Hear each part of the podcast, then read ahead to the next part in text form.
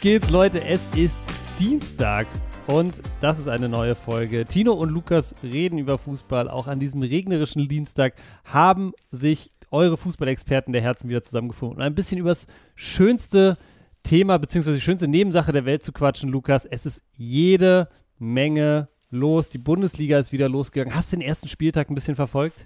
Tatsächlich.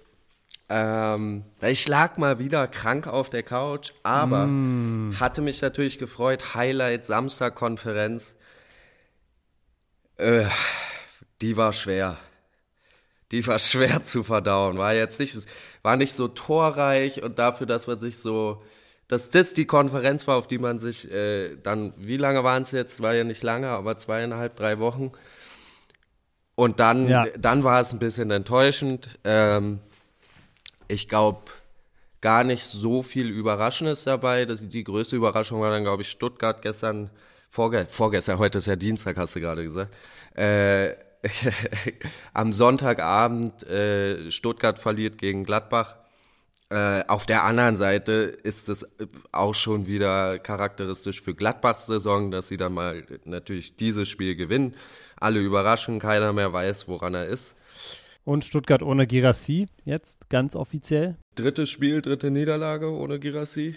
Oh. Eieiei, bahnt sich da was an. Wobei auch gestern schon wieder zu sehen, trotzdem ist Undaf schon ziemlich gut. Also der, der setzt ihn da ziemlich gut. Ich glaube jetzt nicht, dass man, dass das ein Spiel war, wo man sagen kann, mit Girassi hätten sie das gewonnen. Da waren sie einfach äh, noch nicht wieder ganz auf dem Platz vor allem in der ersten Halbzeit oder in der Anfangsphase, ich glaube, es stand ja schon nach 20 Minuten 2-0. Ja, wie gesagt, aber es ist auch Gladbach. Also ich glaube, Gladbach hat einfach auch so fünf Spiele in der Saison, die da kann sie keiner schlagen, da gewinnen sie jeden. Äh, in den letzten Saisons war dann sogar Bayern mal zu diesen Spielen zu Gast und die ganze Liga war überrascht und danach verlieren sie dann wieder zweimal gegen Augsburg und Bochum. Ich finde Gladbach, das ist wirklich schon, wie du sagst, Vereins-DNA, dass die so, dass die so eine Wundertüte sind, so, ne? Dass die so, ne, du hast ja das Bayern-Spiel, dieses, dieses Pokalspiel da auch angesprochen. Dann äh, weiß ich aber auch noch, es gab vor drei, vier Jahren oder so mal eine Saison, wo Gladbach unglaublich heimstark war. Ich glaube, die hatten 17, 18 Heimspiele saisonübergreifend gewonnen. Mhm. Und dann kam natürlich der wie immer strauchelnde Erstligist aus Berlin von der Hertha vorbei und hat einfach 3-0 so souverän gewonnen, wie ich glaube ich Hertha noch nie habe auswärts siegen sehen. Oh, war das dieses äh, Hammertor von, von Mittelstädt? Ja, ne? War das Mittelstädt? Nee, von Dardai. War das Dardai? Der diesen absoluten Stunner da mit ah, links dieser Strahl, nee, aber das war, das war, das war ein Heimspiel, das war ein Heimspiel. Damals hat, glaube ich, Ramos oder so auch ein absolutes Traumtor gemacht. Ach, so Ramos lange schon oder, her. Okay. war das Ramos oder war das ein, irgendein Stürmer von uns hat ein absolutes auch so, weißt du, auch auf die Kurve von Gladbach und dann war da auch Ruhe. Ja, Glad, Gladbach, dieses, ich liebe es ja, die Formulierung konstant, unkonstant. Hätten sie einen Frauennamen, wäre es Unkonstanze. Äh, naja. Wow. Geht schon wieder gut los. Ja, natürlich. Hier, aber okay. Muss doch, okay, muss doch. Okay, äh, äh, Happerbarm, ich lag, ich lag äh, krank auf der Couch. Ich, dieses Ventil muss jetzt genutzt werden hier. Da platzt da einiges raus. Meine arme Familie. Ja, einfach nur Sprüche gedrückt bekommen nach drei Tagen. Ja, lass es gerne hier auch raus. Ne? Tut mir auch ein bisschen leid. Also alles Siehste. gut, alles gut. Und äh, was vom Wochenende auch noch sagen wollte tatsächlich, also einmal, einmal Leverkusen, die halt, wo man sagen kann, auch klar, ey, wenn du solche Spiele dann doch noch 1-0 gewinnst in dieser Art und Weise, äh, dann bist du Meisterschaftskandidat, bist du auch weiterhin. Ich muss allerdings sagen, was Bayern da am Freitagabend abgerissen hat, fand ich, also da würde ich mich schon etwas fürchten als, als Liga-Konkurrenz, weil ich fand, das gerade in der ersten Phase, ich habe dann tatsächlich, bin ich irgendwann auch eingenickt über die zweite Halbzeit. Äh, es war jetzt nicht super spektakulär oder sie haben den Gegner, aber sie haben ihren Gegner Hoffenheim überhaupt nicht atmen lassen. Die haben, die, also sie sind nach vorne, sind nicht zu klaren Abschüssen gekommen, aber jeder Ball, den sie verloren haben, hatten sie spätestens nach zwei Kontakten der Hoffenheimer wieder zurück und waren sofort wieder vorne. Digga, die waren so gallig. Die waren so, e und das war dann auch. Die hatten Bock, ne? Ja. ja, und es war auch wirklich zu sehen, irgendwie dann, na, ich guck die Konferenz und saß da wirklich und dachte, also dieses Spiel gestern Abend war wirklich anders. Das war, die waren schon deutlich, deutlich besser als das, was man dann am Samstag auch von Leverkusen gesehen hat. Auch wenn die Augsburg auch dominiert haben, aber ganz anders. Und das war wirklich so ein bisschen, dass ich dachte, ah, es, es geht schon wieder los. Aber es war auch nur, es war auch, es war ja auch erst das letzte Spiel der Hinrunde. Die Rückrunde geht ja quasi jetzt erst los. Wollen wir mal gucken. Ja, Musiala absolut souverän. Äh, Sané, glaube ich, auch wieder mit zwei Vorlagen. Kane getroffen. Also eigentlich auch alles wie immer bei den Bayern. Ja. Außer, was diesmal wirklich anders war, war die Torhymne. Gute Freunde kann niemand trennen. Gute Freunde. Fand ich sehr, sehr schön. Es ja, hat sowas, war wirklich. Ich finde, sonst sind Torhymnen oft so, so auf die Fresse, weißt Ja. du? Und gerade gerade bei Bayern, wenn du weißt, dass es halt auch gerne mal 3, 4, 5, 6, 0 oder 7, 0 auch ausgeht zu Hause, finde ich auch, man kann auch mal ein bisschen Varianz reinbringen, ja? Ja, badabadu! Hat, haben sie nicht diese Scheiße? Ja, ja. badabadu!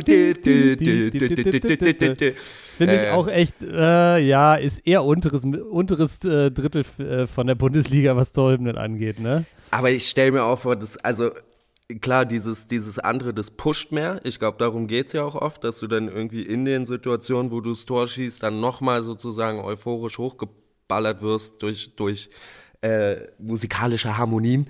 Aber ähm, wenn du dir mal vorstellst, du kassierst das 4-0 in einem regnerischen Samstagabendspiel in der Allianz Arena, Kopf runter und dann kommt Gute Freunde kann niemand trennen. Da denkst du dir doch auch, Mann, Alter, wann pfeif ab hier, ich habe keinen Bock mehr.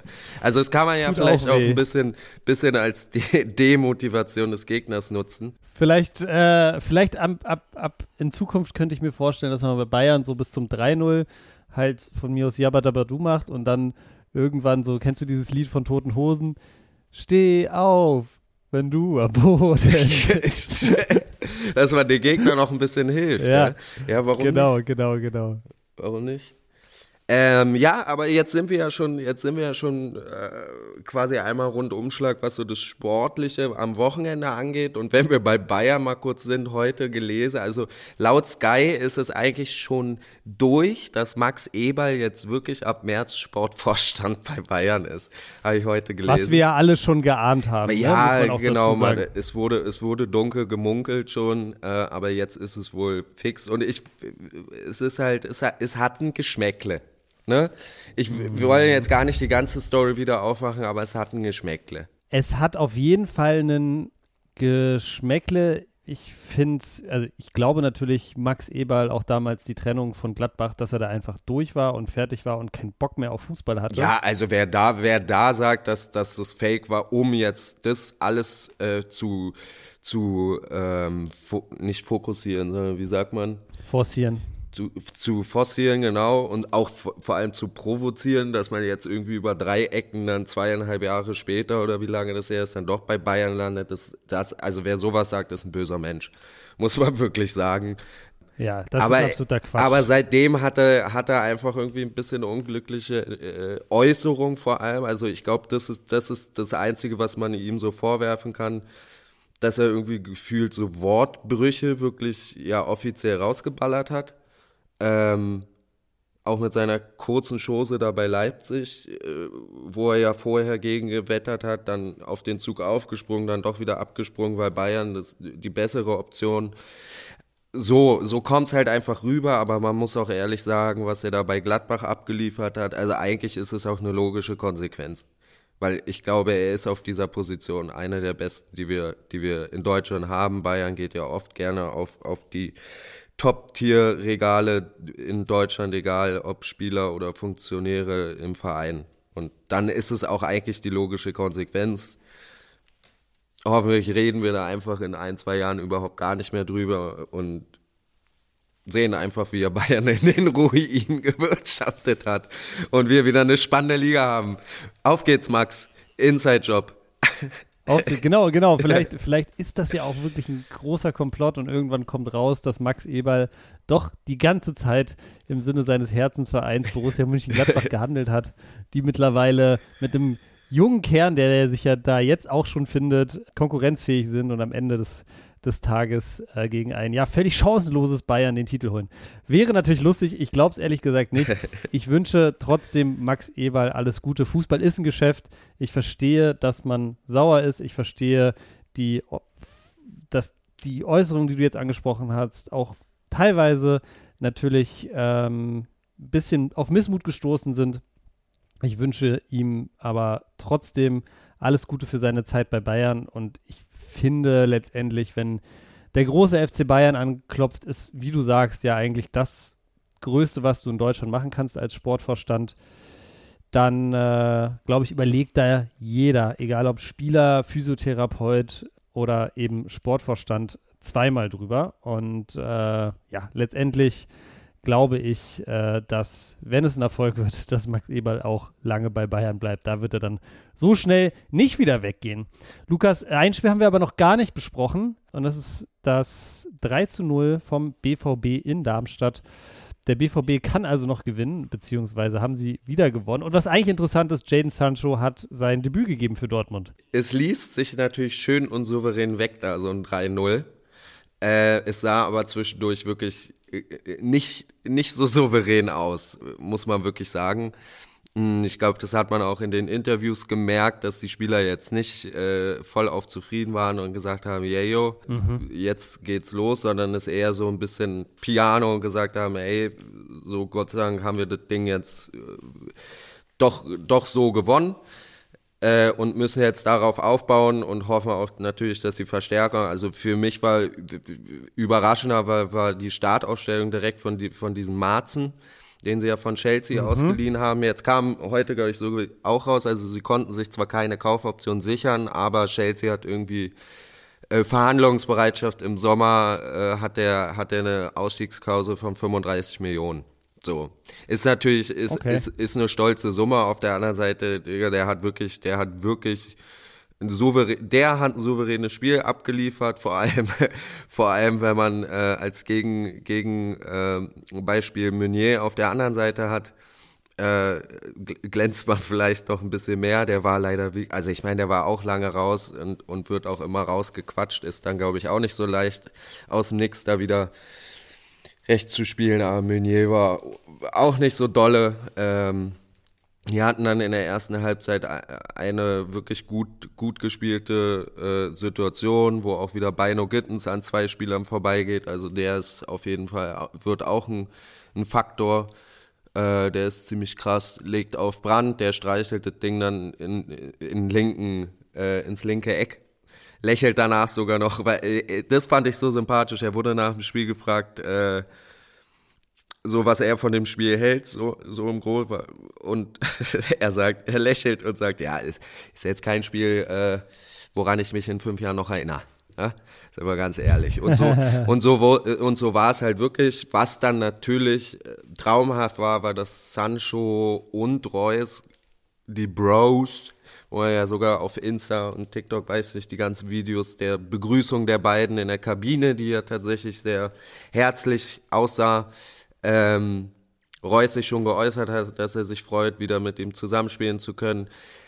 Dann wurden sie eingewechselt, ich glaube wirklich in der, es waren fast 35 Minuten oder was, was war das dann? 60, 60. Minute oder sowas hat er gewechselt? Ja, sowas. Also sowas, es war wirklich, es war wirklich überraschend, wie lange er Sancho gegeben hat, äh, fand ich.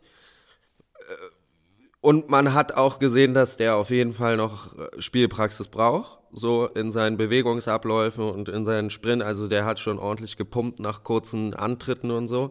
Aber äh, man hat auch gesehen, dass er in den entscheidenden Momenten eben dann doch wieder das Gespür für den Raum hat und dann ist er auch da und kriegt den Pass rausgelegt und legt dann gut rüber zu Reus. Der muss nur noch einschieben und dann war natürlich das Märchen perfekt dass man dann danach sagen kann, wuh, wuh, wuh, es geht wieder los. Ja, und bei allem so, ne, bei, bei, bei allem, was man jetzt sagt zu fehlender Spielpraxis und, und Fitness, wie auch immer, ich habe das Spiel nicht gesehen, aber wenn du wiederkommst und gleich einen Assist mit einstreust, dann ist das schon ein gelungenes Comeback auf jeden Fall.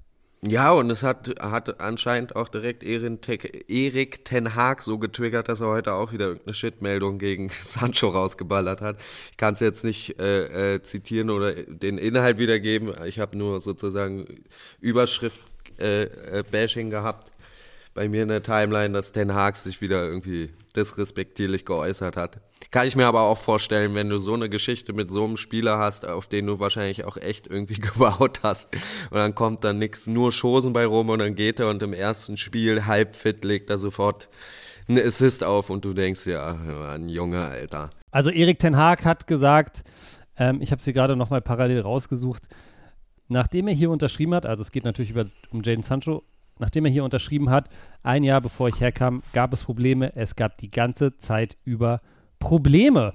Probleme. Das Probleme, ist die Einschätzung Probleme. von Erik Ten Haag gegenüber Jaden Sancho und dann auch irgendwie der, die Begründung von ihm.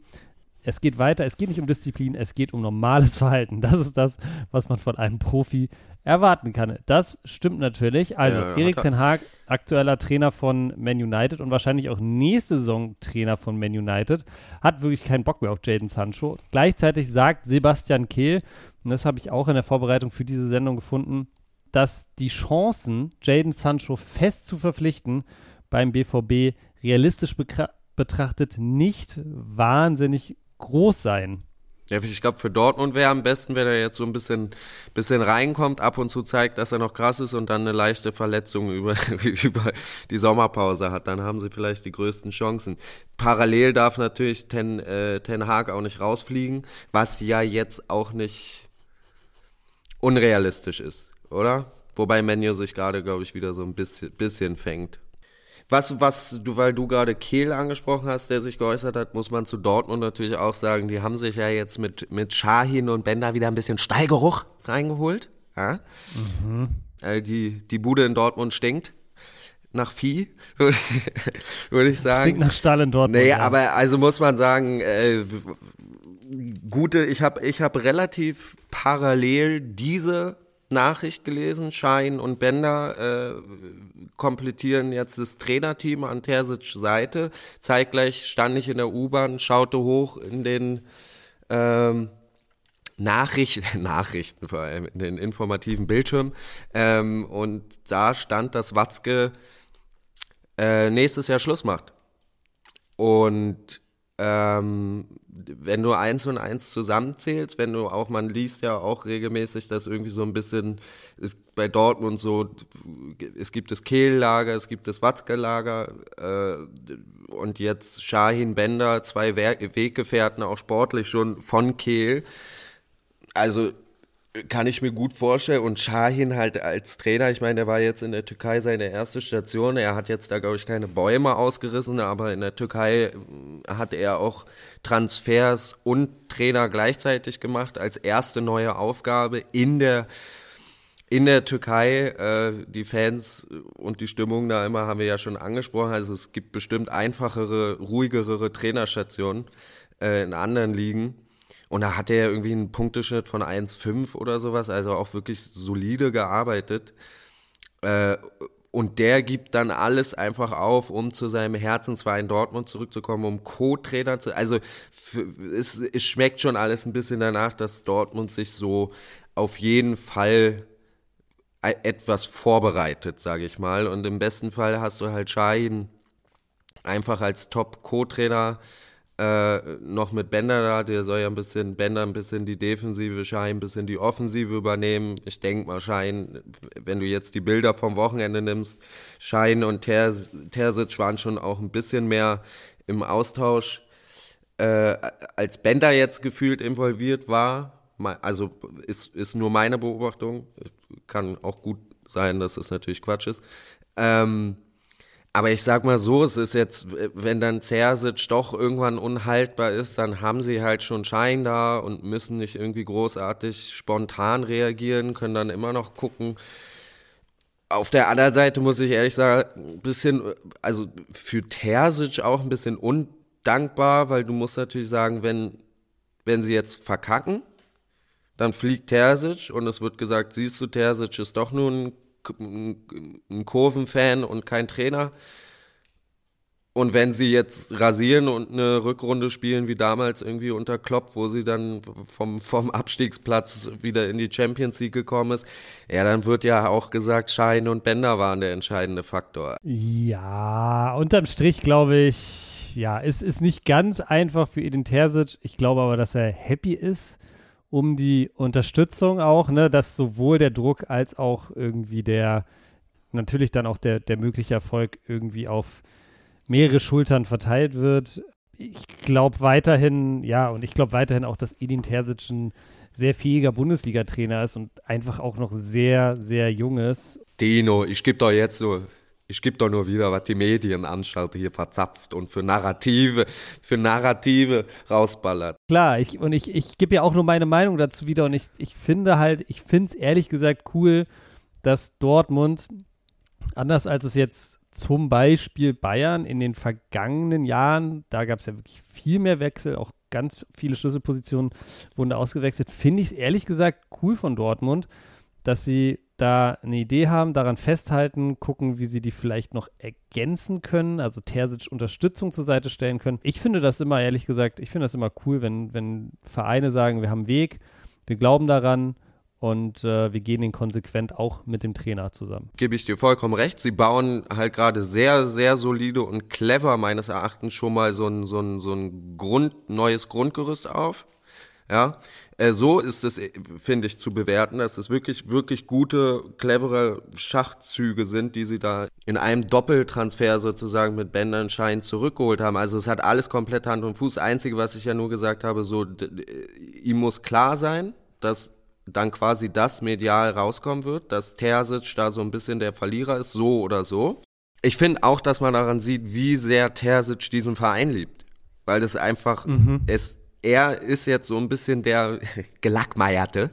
Ähm, und, äh, und, und, und macht's aber mit, weil er halt, glaube ich, wirklich auch, wie du sagst, von diesem Projekt, von diesem Weg überzeugt ist und einfach diesen Verein liebt und ihm deswegen scheißegal ist, ob er dann da vielleicht ein bisschen weniger Lorbeeren kriegt im, im Fall des Gewinns und der alleinige Verlierer ist, wenn es halt scheitert. Ja, und seien wir mal ehrlich, wenn die wirklich, wenn die wirklich Meister werden, dann bauen sie da Edin Terzic ein Denkmal hin, egal was. Dann braucht er in keinem Restaurant in Dortmund je wieder irgendwas zu bezahlen. Sag ich dir ganz ehrlich, so wie es ist. Ähm, und ansonsten, äh, um den Punkt vielleicht auch noch abzuschließen, ich finde insgesamt auch, was du gesagt hast, Dortmund, es fühlt sich so an, als ob Dortmund am Anfang der Saison so gesagt hat, okay, wir haben uns gut verstärkt, wir gehen jetzt all in. Und jetzt fühlt sich ein bisschen so an wie so eine kleine Kurskorrektur, ne? Ja. Mit, mit Marzen, mit Sancho, jemand geholt, wo man nicht weiß, wie lange der bleibt. Aber gleichzeitig finde ich, kann man es auch, wenn man es positiv sehen will, und ich bin ja eigentlich ein Optimist, ähm, so sehen, dass Dortmund jetzt gesagt hat, okay, die Saison gucken wir mal, was passiert, aber wir nehmen jetzt mal Anlauf für nächstes und übernächstes Jahr, bauen den Kader strukturell so um, dass wir junge Spieler reinwerfen können. Bino Gittens spielt oft, Mukoko spielt oft, ähm, Marzen hat jetzt von Anfang an gespielt. Also ich glaube, dass wenn dieses Team zusammenwächst, vielleicht ein bisschen, mit ein bisschen Glück, der ein oder andere Star, der sich vielleicht jetzt in der Rückrunde zeigt, auch nicht sofort wieder gehen muss, ob das jetzt ein Sancho ist, ob das jetzt ein Bino Gittens ist oder ein Marzen, ähm, dass dann vielleicht im nächsten Jahr mit der veränderten Trainerposition, mit, mit dem ganzen Team, was da irgendwie sich neu findet, dass da äh, ja auf jeden Fall eine spannende zumindest Zeit dem BVB äh, bevorsteht. Und das finde ich auf jeden Fall, finde ich auf jeden Fall einen guten Ansatz. Ja, gebe ich dir recht. Ziehen wir mal weiter zu einem der oberen Top-Vereine da. Bei Leverkusen habe ich jetzt so transfertechnisch ja, ich gar nichts gar nichts mitbekommen. Ich glaube, das bitterste, was passiert ist so an Veränderungen, ist die die Verletzung von Boniface der ja jetzt irgendwie bis April ausfällt. Der aber auch jetzt zum Afrika Cup gefahren wäre, muss man dazu sagen. Genau, ja. genau, genau. Also er für, für Leverkusen verlängert sich, glaube ich, die, die Zeit ohne ihn einfach ein bisschen. Und man muss dann gucken, ob er aus dieser Verletzung so schnell zurückkommt. Aber sie hätten jetzt eh erstmal auf ihn verzichtet.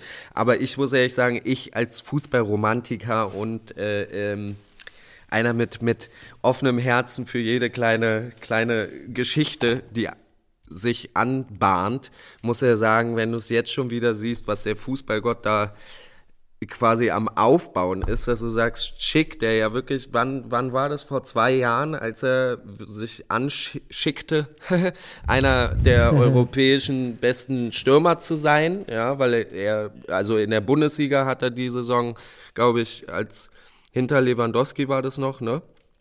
Äh, äh, war Zweiter in der Torschützenliste, auch wirklich mit, mit äh, echt beeindruckenden Leistungen. Dann hatte er noch diese EM, wo er ja für Tschechien äh, dann auch irgendwie weitergeballert hat, also sich irgendwie auch auf, auf den europäischen Zettel sozusagen gespielt hat. Und dann ging ja bei ihm wirklich die Seuche los mit Verletzungen und allem.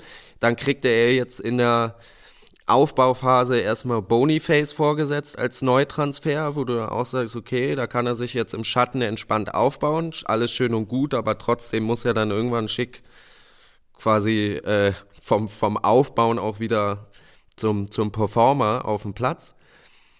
Und jetzt kommt diese Verletzung, also wie gesagt, jetzt hört bitte nicht raus, dass ich geil finde, dass Boniface sich verletzt hat oder irgendwas, sondern einfach es ist so, es ist so fußballromantisch vorprogrammiert, dass ich sage, schick, ballert jetzt rein.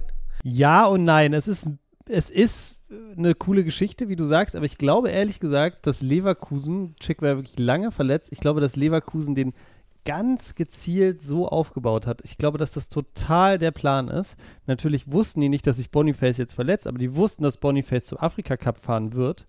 Aber mit dem im Hinterkopf hat Leverkusen, glaube ich, Schick ganz gezielt so aufgebaut, dass der Richtung Rückrundenstart wirklich wieder in Topform ist. Und ich bin mir fast sicher, wenn der Mann gesund bleibt, dann äh, schießt der über zehn äh, Saisontore, also zehn Rückrundentore, bin ich mir eigentlich sicher. Ja, genau. Ich glaube ich glaub auch, dass das der Plan war, aber ich bin, deswegen meine ich diese Geschichte. Also Fußball ist dann so, so schön, weil dann eben geplant von Leverkusen war natürlich, wir als Verein haben Top-Stürmer dann, der fährt dann zum Afrika Cup, das wissen wir und wir wollen für uns quasi, dass dann schick performt in diesen Spielen, dann kommt Boniface zurück und dann gucken wir.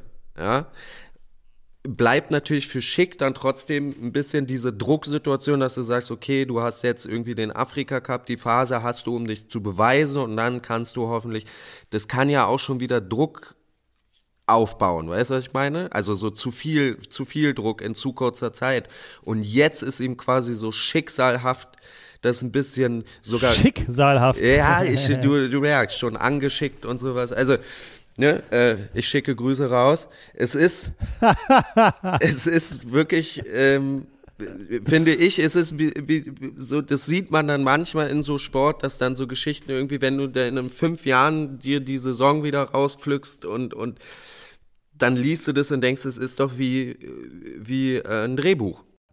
Und genau so eine Dinger brauchst du, glaube ich, auch, wenn du Meister werden willst. Ganz richtig. Genau sowas dir passiert und genau sowas dann auch am Ende des Tages aufgeht. Weil genau das sind die Dinger, ne? Du brauchst selber das Glück, du musst Glück haben, dass beim Konkurrenten um die Meisterschaft das eine oder andere vielleicht nicht so gut funktioniert und bei dir muss sowas halt genau aufgehen, weil du kannst dir natürlich auch als Meisterschaftsaspirant nicht leisten, mehrere Wochen dann ohne, ohne Top-Stürmer wirklich zu sein, äh, wenn vorne niemand die Dinger reinmacht oder du immer auf Grimaldo hoffen musst, dass ja. er als Linksverteidiger da mal wieder einen Freischuss reinschlänzt oder so, dann ist das wahrscheinlich ein bisschen dünne. Aber, äh, wo wir über äh, Schick und Stürmer bei Leverkusen reden, transfertechnisch tatsächlich gar nicht so viel zugeschlagen, aber Leverkusen ist jetzt tatsächlich am serbischen Sturmtalent, ähm, wie heißt er gleich? Mijatovic ist er dran, sind sie dran, genau. Johan Mijatovic. Ja. 18 Jahre, spielt bei Roter Stern Belgrad diese Saison in 14 Super League-Spielen, also Super League, serbische Super League, acht Tore, zwei Vorlagen, aber man muss dazu sagen, er wurde die meiste Zeit auch eingewechselt. Also er hat so eine Paco Alcacer-mäßige Quote von 80 Minuten pro Tor. Also okay, echt, äh, echt, echt stark unterwegs. Vier Champions League-Spiele auch gemacht, äh, die Saison da nicht getroffen. Aber ja, nichtsdestotrotz glaube ich äh, sicherlich ein, Mann, ähm, der vielleicht, ähm, vielleicht äh, dann auch noch zusätzlich Leverkusen helfen kann, da diese, diese kleine Boniface-Lücke endgültig zu schließen. Ja, klingt so als geiler Einwechselspieler. Ist doch super. Habe ich allerdings jetzt selber noch nicht so viel von gehört, aber man müsste ihn ja eigentlich gesehen haben, oder? Roter Stern Belgrad, die spielen doch zumindest Europa League. Ne, die haben Champions League. Haben die Champions League gespielt sogar? Da müsste man ihn. Ah, da war man wieder nicht aufmerksam genug. Ja, ich sag dir auch ehrlich, in der Champions League Gruppenphase guckt man ja auch Kon äh, Konferenz oder halt so die, die Knallerspiele. Nee, ich stehe ich steh immer in der Kurve von Belgrad. Ich weiß nicht, was bei dir los ist, aber. ja. ja, und ansonsten. Ähm, das war noch, ja. ich glaube, äh, Frankfurt kann man einmal hervorheben mit Van den Beek und, und Kalacic zurückgeholt in die mhm. Bundesliga. Kalajdzic ist ein geiler Transfer. Ist den, ein geiler Transfer, muss ich auch sagen. Ich. Aber ich glaube, da brauchen wir jetzt nicht lange drüber reden. Da ist jedem klar, was, was äh, für Potenzial drin steckt, aber auch was für Gefahren. Und zwar bei beiden, glaube ich, ziemlich ähnlich. Äh, bei, bei, ich sehe halt bei Kalajdzic ein bisschen das, was, dass ich sage, ich glaube, das ist so Puzzleteil technisch das, was ihnen auch wirklich in der Hinrunde gefehlt hat, weil ich glaube, Frankfurt auch so ein bisschen, ne, man dachte so, oh, jetzt kranken sie ein bisschen ab die Saison. Vom Gefühl her, guckst auf die Tabelle, eigentlich relativ souverän trotzdem da irgendwie äh, oben in Schlagweitegebiet, also jetzt nicht für ganz oben, aber so für die europäischen Plätze. Äh, ich meine, viel höhere Ansprüche hat Frankfurt ja auch nicht. Ähm, deswegen eigentlich Saison noch voll im Soll und sie haben eine Aber ist es so, weil wenn du jetzt anguckst, also ich bin gerade mal auf der Gerüchteseite bei Transfermarkt, ist ja wirklich sowieso die Seite, auf der ich glaube ich in der Winterpause am meisten unterwegs bin und ähm, jeder zweite Spieler, äh, gefühlt aus Frankreich zum Beispiel, wird da mit Eintracht Frankfurt in Verbindung gebracht. Also unter anderem Ekitike von oh, habe ich den jetzt richtig ausgesprochen? Ja, ja. Von Paris. Hugo, Hugo Etikette. Ja, genau. Lukas Bergwall von Djurgarden. De, dieser Udraogo von Schalke wird mit äh, Frankfurt in Verbindung gebracht. Also Kalajdzic jetzt wieder geholt. Also die, die sind schon aktiv schon auf jeden so Fall. Ja. Bisschen so an, als ob die da sagen, okay, wir sind jetzt einfach hinter unseren Erwartungen. Wir wollen eigentlich noch ein bisschen weiter nach oben und äh, dann gucken wir mal, dass wir hier noch den einen oder anderen geilen Wintertransfer landen. Ja, und vor allem haben sie halt Cash, Digga. Das darfst du nicht, also, ne, durch den, ja. durch den ja. Sommertransfer von, von Golomuani haben sie halt einfach wirklich noch ein bisschen äh, was auf dem Festgeldkonto. Und wie gesagt, also es, es hat halt in der, in der Offensive ganz eindeutig der Fuß gedrückt.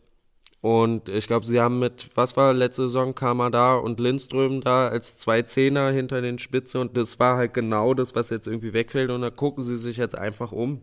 Hugo Dicke war ja letzte Saison schon ähm, auf dem Zettel, äh, wollte dann nicht weg von Paris oder Paris ihn nicht weggeben, nicht zu den Bedingungen.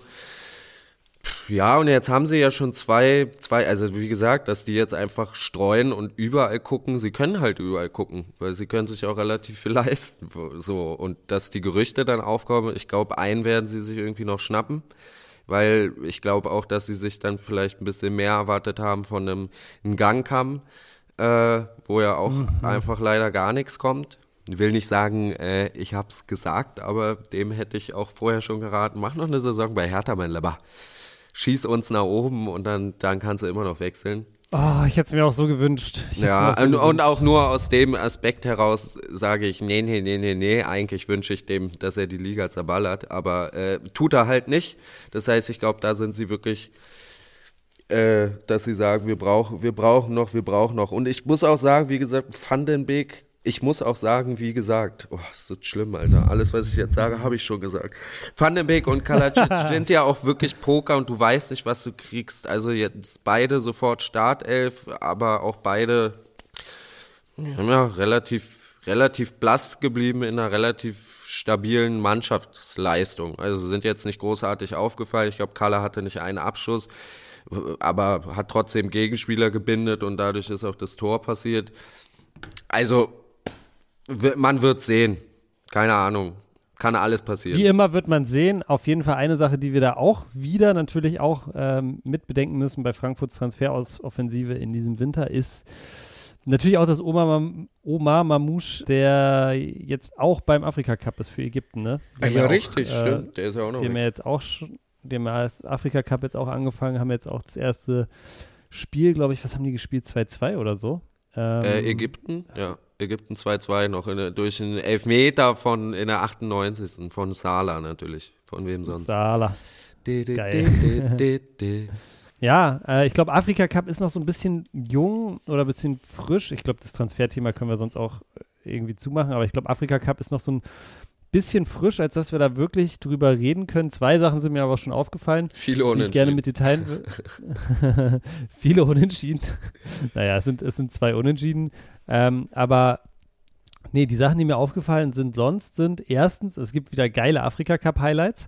Also du hast ja immer ähm, bei ähm, ja, ich sehe es zum Beispiel bei The Zone. The Zone zeigt ja zum Beispiel auch den Afrika Cup und bei deren Insta-Seite ähm, hauen die dann immer so ähm, die so die geile Tore raus, ne? Das hast du, finde ich, auch oft beim Afrika Cup, aber auch so geile, geile, äh, geile random Highlights. So, dass, äh, so, vorhin habe ich irgendwas gesehen, wo so, wo so, glaube ich, Spieler von Nigeria war es, glaube ich, dann so völlig unnötig den Ball so völlig übermotiviert geklärt hat, keine Ahnung. Also sowas liebe ich ja, sowas liebe ich ja am Afrika Cup und ich finde das immer mega cool auch zu sehen und das bringt mich eigentlich auch zu meinem zweiten Punkt. Ich finde es total gut, dass die Aufmerksamkeit jetzt gerade, und deshalb sollten wir auf jeden Fall spätestens nächste Woche, wenn dann ein bisschen mehr Spiele gespielt wurden, auch nochmal ausführlich über den Afrika Cup reden, weil ich finde es immer cool, dass rund um den Afrika Cup die ähm, Aufmerksamkeit auch mittlerweile tatsächlich äh, Richtung äh, afrikanischen Fußball dann so groß ist. Ja, internationale Turniere sind einfach sowieso immer die geilsten, äh, die geilsten Spiele, wenn man mal ehrlich ist. Aber ich finde jetzt gerade, weißt du, in der Vorbereitung zum Afrika Cup hast du vor allem gehört, der und der Bundesligaspieler wird fehlen. Es hat sich immer noch sowas angehört wie, ja, das ist jetzt eher eine Belastung dieser Afrika Cup, sowohl für die Teams als auch für die Spieler, die viel reisen müssen und so weiter und so fort. Ich finde aber, dass auch so ein Afrika-Cup total bereichernd ist und äh, ne, mittlerweile wir ohne Ende Spieler aus Afrika in allen europäischen Top-Ligen haben und das Niveau da auch immer weiter steigt, wie ich finde, und immer mehr richtig, richtig, richtig gute Spieler da sind, auch richtig viele Leute dann dort irgendwie entdeckt werden.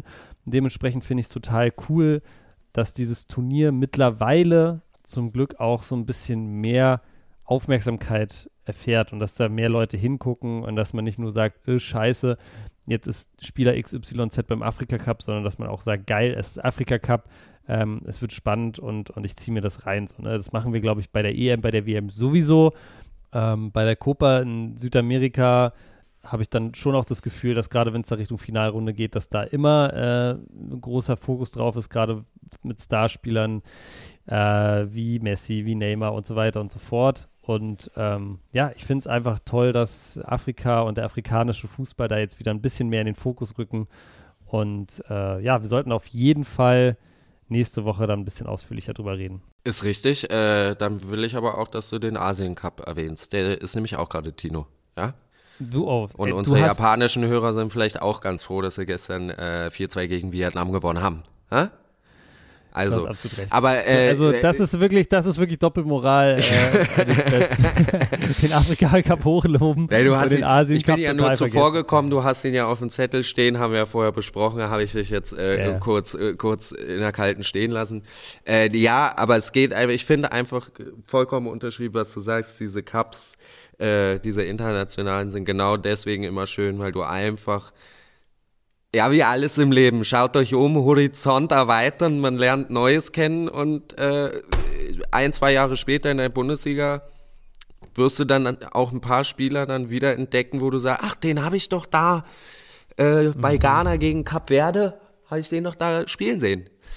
Und dann äh, freut man sich. ist doch schön. Vor allem beim Asien Cup finde ich halt auch so geil, dass äh, ich habe einfach Bock mittlerweile. Dass Australien damit spielt? ja, da, da, spielen, da spielen ganz viele komische Teams mit. Ja. Ähm, aber äh, nee, ich finde es einfach mega cool, dass da äh, Japan einfach natürlich auch jetzt wieder äh, spielt. Äh, und ähm, ich glaube, die werden weit kommen. Ähm, die haben unglaublich geilen Kader und irgendwie sind mittlerweile wirklich im Kreis der Großen auch angekommen. Ja, ich habe auch irgendwie immer so ein Fable für, für Südkorea und Japan. Ich fand die immer, ich habe damals äh, angefangen, mein Lieblingsspieler über lange Zeit war auch bei AC Mailand, Kaisuke Honda, dieser blondierte, äh, der war, der war auch Japaner Mhm, Ey, ja. Unglaubliche Schusstechnik, geilsten Flanken bei FIFA konnte man die Ecken reindrehen, als es noch gar nicht ging mit dem. Ja, sehr schön. Mhm. Äh, aber du, ja. ganz kurz, äh, Transfer-Thema zumachen. Ich finde, zwei Sachen müssen wir auf jeden Fall noch ansprechen. Einmal Werner zu Tottenham. Ähm, ja. Wow, ja, Digga. Ja. Werner hat den besten Berater der ganzen Welt. Und, äh, Vorlage auch gemacht im ersten Spiel, ne? Muss man auch dazu sagen. Ja, wirklich, da habe ich mir auch gedacht. Ich guck, ah, hat eine Vorlage gemacht und das, was mir dann erstmal in die Timeline gestreut wurde, waren alles nur hässige Kommentare, weil er einmal einen Abschluss hatte aus äh, 27 Meter, den er halt irgendwie 27 Meter auch übers Tor gesemmelt hat. Aber mhm. er steht man so und sagt, ja, Digga, aber trotzdem, er spielt dann von Anfang an und macht eine Vorlage so lass ihn doch auch erstmal reinkommen. Also wie gesagt, ich bin ja auch nicht der größte Werner-Fan, aber der wird wirklich, wirklich ungerecht von den Medien behandelt, das muss man ja auch mal sagen. Oder zumindest von den Fans auf Social Media, die dann oft so als ersten, als ersten Trigger haben, erstmal was Negatives gegen ihn zu sagen. Ähm, er macht es einem natürlich aber auch leicht, wenn er dann, dann mit seinem leicht lispelnden Englisch sagt, äh, Tottenham Hotspur is a great club, I won big titles, äh, wo man auch sagt, ja, Digga. Ey, aber da muss ich sagen, Timo Werner, ey, es gibt so geile Zusammenschnitte, vielleicht hauen wir das auch bei, bei Instagram einfach mal raus. Ähm, übrigens, Ed, Tino und Lukas alle folgen. Es gibt so geile Zusammenschnitte, wo Timo Werner einfach äh, so Englisch redet und halt so ehrlich einfach ist, ja, der ich finde, er sagt halt trotzdem, was er sagen will. Er sagt es halt irgendwie auf seine ganz spezielle Art und Weise. Ich finde, der Typ, also ich finde den mega sympathisch, muss ich sagen, mittlerweile. Früher, der hat ja auch einmal diese eklige Schwalbe gemacht und so. Ey, früher, klar, ich auch, aber mittlerweile, ey, Timo Werner, alles Gute in England. Was hast du sonst noch für ein Transferthema? Ja, das ist eigentlich, das ist eigentlich der Transfer des Winters. Äh, Terence Boyd zu Waldhof Mannheim.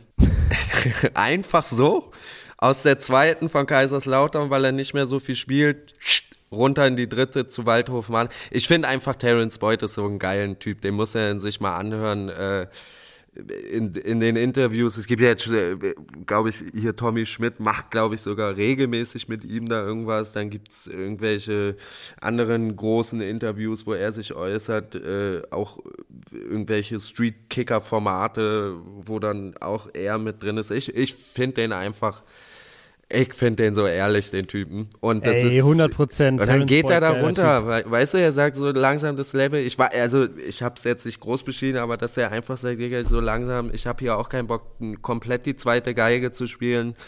Äh, Kaiserslautern entwickelt vielleicht langsam Ansprüche, auch in der Liga, die ich dann langsam gar nicht mehr halten kann. Mannheim ist, ist irgendwie ein Verein, zu dem er eh eine Verbindung hat. Jetzt geben die ihm vielleicht noch einen Groschen mehr, mehr Geld das ist so seit der letzten Station und dann ist er sich einfach nicht zu fein, da runter in Liga 3 zu gehen, aber halt um zu kicken.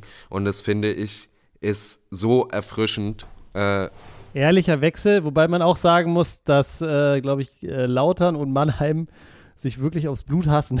Ja, also, äh, unter dem Aspekt ist richtig. Da habe ich aber einen lustigen Kommentar von irgendeinem gelesen. Er meinte mit, nenn mir, nenn mir drei Vereine, zu denen er wechseln kann, wo Kaiserslautern keine Hassaktien drin hat.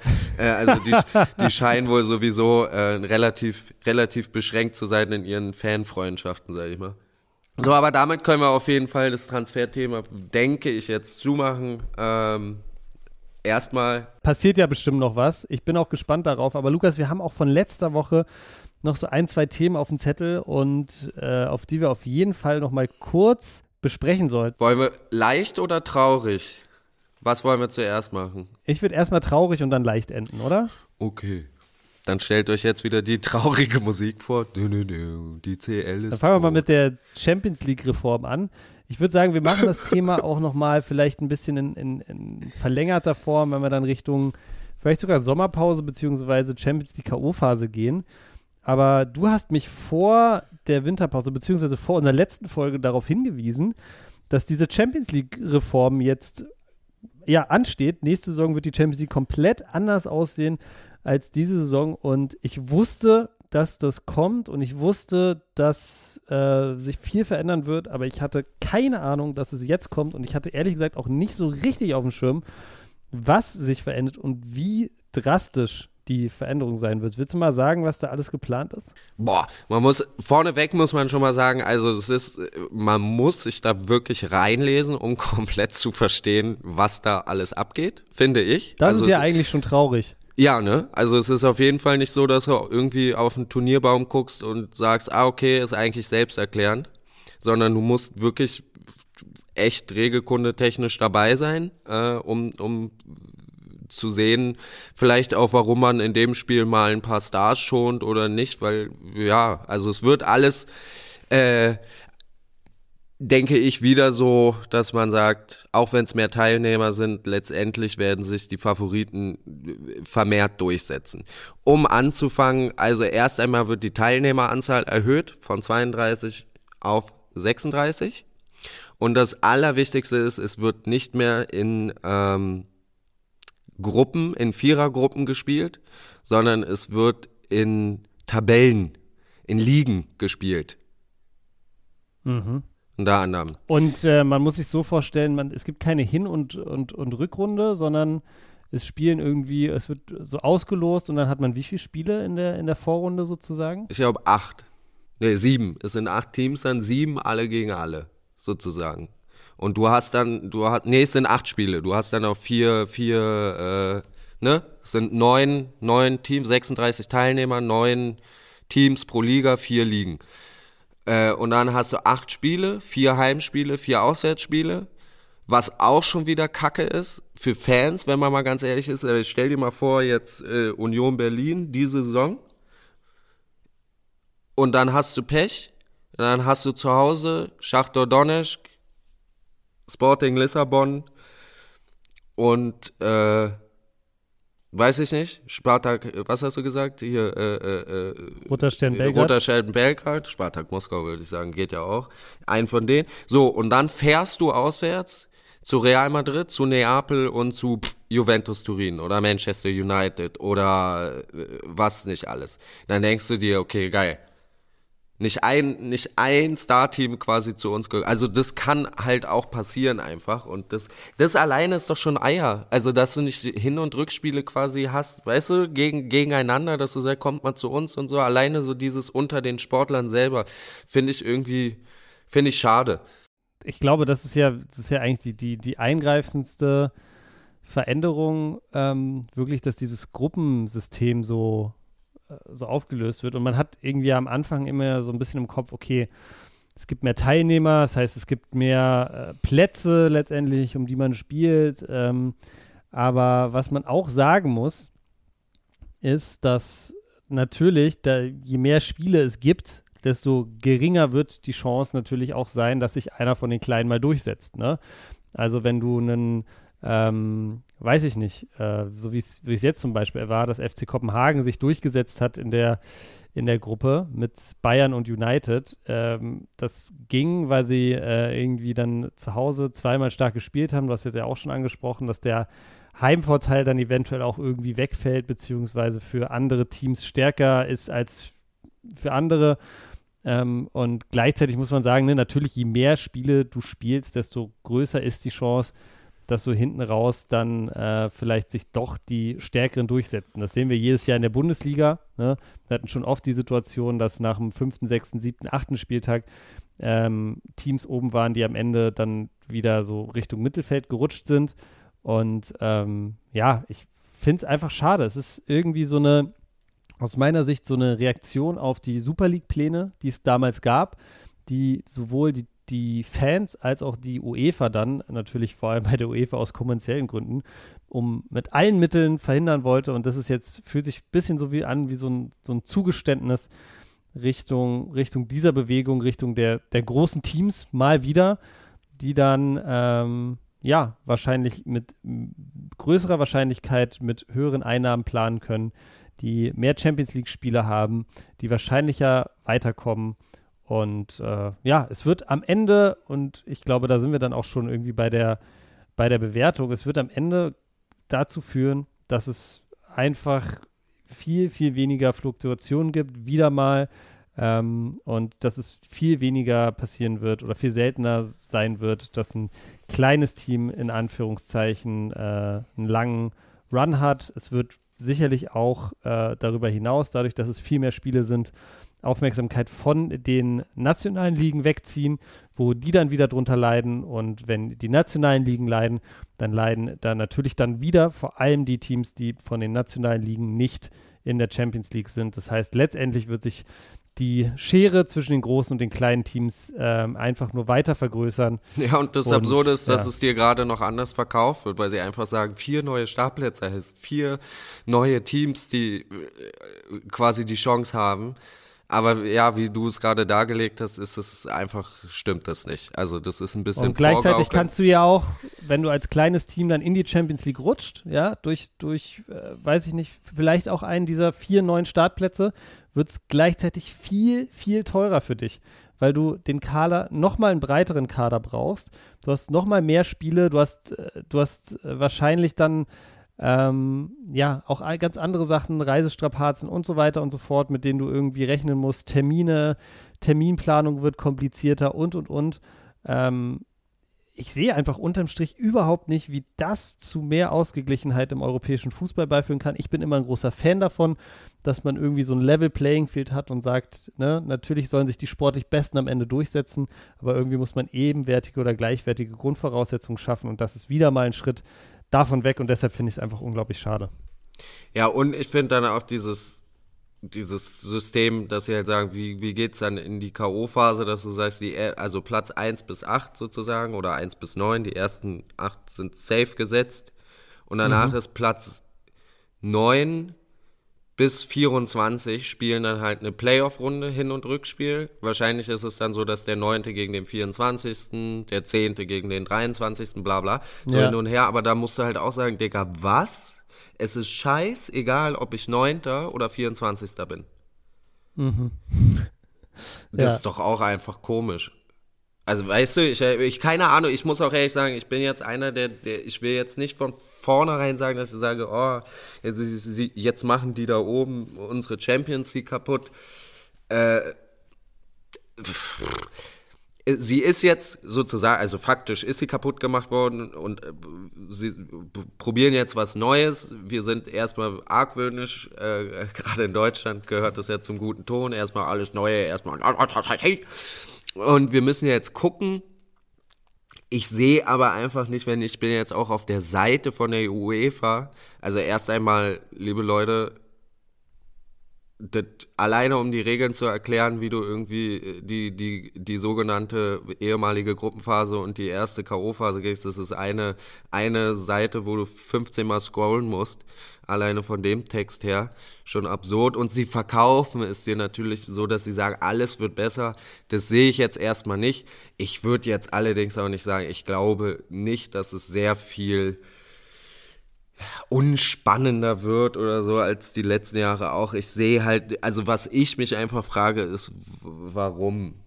Warum dieses ganze Gewursche werden dann letztendlich, und da hast du es gerade gesagt, es geht letztendlich eigentlich wieder nur um die Vermarktung, Kommerzialisierung und die, genau. die äh, äh, Generierung von, von Geld für die oberen, oberen Top-Teams und vor allem dem Verband. So.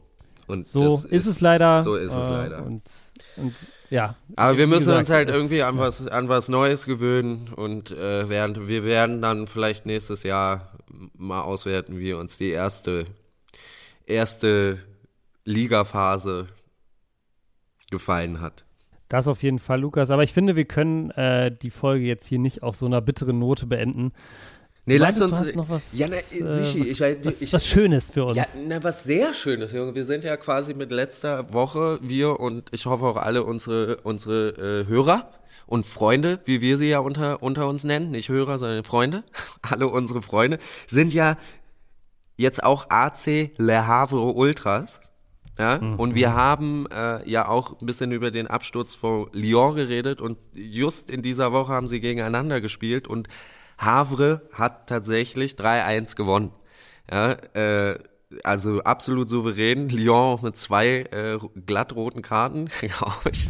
äh, wobei die, die zweite rote Karte war schon, da stand schon 3-1 und war irgendwie in der 90. Also wahrscheinlich zum Schluss nochmal eine Frustaktion.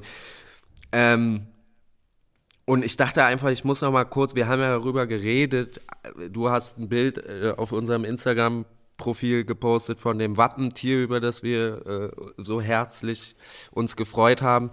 Äh, ich dachte, ich teile noch ein paar Fakten über unseren neuen Lieblingsclub mit. Ah, sehr schön. Also, weil es ist tatsächlich eigentlich der älteste Club Frankreichs, ja, gegründet 1872. Ich sage eigentlich, weil äh, als dieser Club gegründet wurde, war es eigentlich doch eine ähm, ein Auffangbecken, sage ich mal, für, für englische oder britische äh, Migranten, die sich dort gesammelt haben in Le Havre und eben einen äh, Rugby-Fußballclub aufgemacht haben. Und sie haben bis so 19, äh, 1894 haben sie eine Rugby-Fußball-Version gespielt. Also auch nicht mit einem runden Ball, sondern mit einem Ei. Und deswegen sagt man, wenn du von 1800 94 äh, ausgehst, war AC Paris äh, der älteste Club, der quasi mit dem runden Ball Fußball gespielt hat. Aber von Gründungsdatum her 1872 ist unser Club AC Le Havre der älteste Club Frankreichs. Äh, wie eben schon angedeutet, die Wappenfarben dunkelblau und hellblau berufen sich oder es sollen eine Hommage an die äh, britischen Universitäten Cambridge und Oxford darstellen, die eben für Fußball und Rugby äh, bekannt waren und eben auch die meisten Spieler irgendwie von dort stammten. Äh, und das Wappentier, mein Lieber, ist tatsächlich nicht. Da haben wir letztes Jahr so ein bisschen, letztes Mal so ein bisschen drüber gelacht. Ne? Ja, also ist es, also ist, was gelacht, ist es? Wir haben es unser Monsterchen genannt. Ist es das Monster von Loch Ness? ist es ein Drache? Was ist es ein Fabeltier? Nein, es ist ein Salamander und zwar genauer natürlich, ein, natürlich. ein Feuerspeiender. Konnten wir das eigentlich nicht erkennen, ey? Weil er Feuer speit und ich glaube selbst Feuersalamander, äh, seitdem ich acht bin, weiß ich, dass die kein Feuer mehr spreuen, spreuen, sprühen, wie sagt man, speien. Ähm, also es ist, ein, es ist ein Salamander und es geht tatsächlich relativ unspektakulär darauf zurück, dass der Salamander war das Wappentier von François, im Deutschen Franz dem Ersten, der äh, unter anderem auch Le Havre äh, unter seiner Fittiche hat, geplant hat und den dann auch äh, gesagt hat, ihr dürft in meiner Gemeinde quasi euch zugehörig fühlen und mein Wappentier auch benutzen. So. Und deswegen haben sie dieses Wappen. Aber wenn man auch guckt, sie haben auch eine Wappenhistorie, die wechselt. Das andere Wappen ist ein Fußball, der aus dem Wasser. Kennst du das, wenn man Fußball unter Wasser drückt? Und dann loslässt und der so dann hoch hüpft er so flitscht, hoch, ja. dann hüpft er so hoch. So sieht das Wappen aus, als ob jemand quasi das gemacht hätte, dann den Ball so rausflitschen lässt, in dem Moment, wo der rausflitscht, ein Foto macht und das ist dann das, das zweite Wappen. Guckt euch ja, mal an. Ich sehe es gerade. Ich sehe es gerade. Ähm, ja, geil. Also, meine Lieben, wir sind jetzt gefestigt auf dem elften Platz. Ich glaube, mit dem Abstieg werden wir diese Saison nichts zu tun haben. Holt euch Trikots, Tickets, Wimpel. Wir machen den Verein groß. Ich sag, Kimmich wechselt im Sommer zu Le Havre. Nein, sage ich nicht. Ja. Aber ja, aber ey, auf jeden Fall, auf jeden Fall Le Havre Ultras. Ich bin voll dabei. Ähm, und jetzt, weil du gerade noch mal kurz das Logo angesprochen hast, es gibt auch noch ältere Logos, wenn man mal googelt, auch schon mit dem Salamander drauf, beziehungsweise mit dem feuerspeienden Salamander. Ja. Und äh, ja, der, äh, der hat auf jeden Fall auch auf den älteren Logos eine geile, geile Form. Also zieht euch das auf jeden Fall mal rein. Ähm, Le Havre, wir sind auf jeden Fall da. Übrigens auch ein cooles Stadion, wie ich finde. Ist so von außen ein bisschen wie die Allianz Arena komplett, aber in blau beleuchtet. Also sehr, sehr geil. Ja, cooles Team. Ist, glaube ich, tatsächlich auch ein schönes Ausflugsörtchen, wenn man mal ähm, zwei Tage mehr Zeit hat kauft euch ein Ticket fürs Spiel und nehmt euch noch zwei Tage Zeit, die Stadt anzugucken, weil ich habe gelesen, dass dass die quasi ganze Stadt ein, ein Kulturerbe ist aufgrund der Architektur, wurde nämlich auch komplett zerbombt äh, im Zweiten Weltkrieg und dann neu aufgebaut. Und da haben sie sich wohl einiges äh, kosten und auch einfallen lassen. Also schönes, schönes Hafenstädtchen in der Normandie. Kann man, kann man wenig falsch machen. Wunderschön gelegen am Ärmelkanal. Also Leute, wenn ihr mal ein Wochenende Zeit habt, fahrt da nach Le Havre und sagt uns auf jeden Fall Bescheid, wie es war.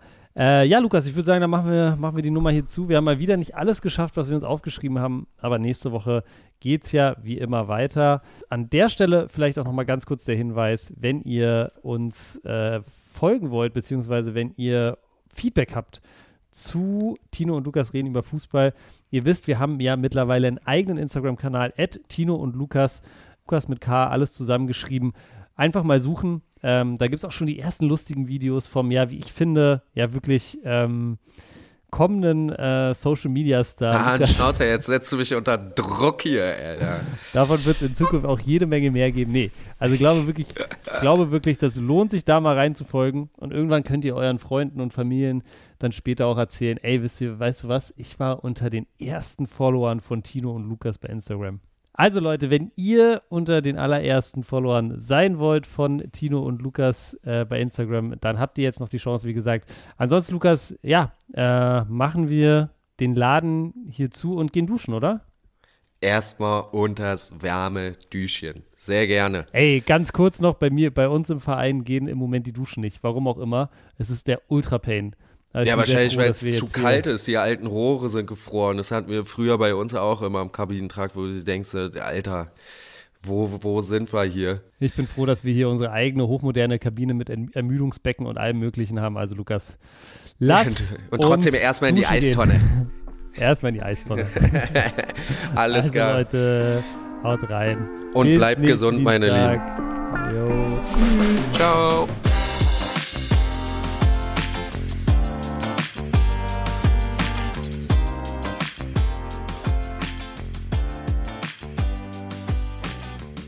Tino und Lukas reden über Fußball ist eine Produktion von Studio 4.1. Neufolgen gibt es immer dienstags, überall, wo es Podcasts gibt.